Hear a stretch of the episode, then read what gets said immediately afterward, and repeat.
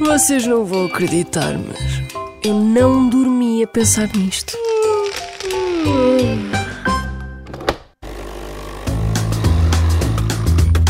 Bom dia, sabe como é que a rádio chega aos nossos carros? Então é só ligar o carro e ligar o botão. Já se tem rádio. Mas como? Através do quê? Através das antenas da. Não sei. Através das antenas. Mas como? Através das antenas como? Pá, por radiofrequência, né? Pronto, acho que é isso. É a parte técnica. Talvez pelos aqueles tios na rua, não é?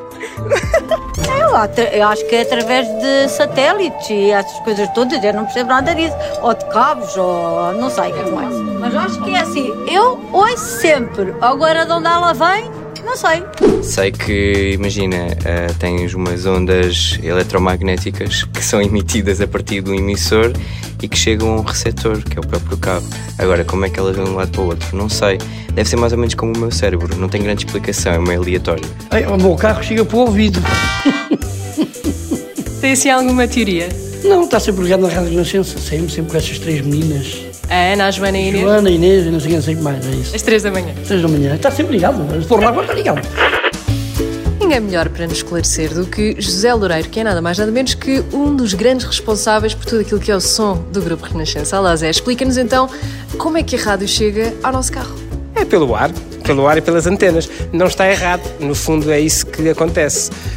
Quer que se passe dentro do estúdio é enviado para os nossos centros de emissores, que são sítios onde há torres grandes com antenas lá em cima. Aquilo é transformado em eh, FM, em modulação por frequência. Portanto, é uma coisa depois que vai por eh, ondas magnéticas e é transmitido através do ar.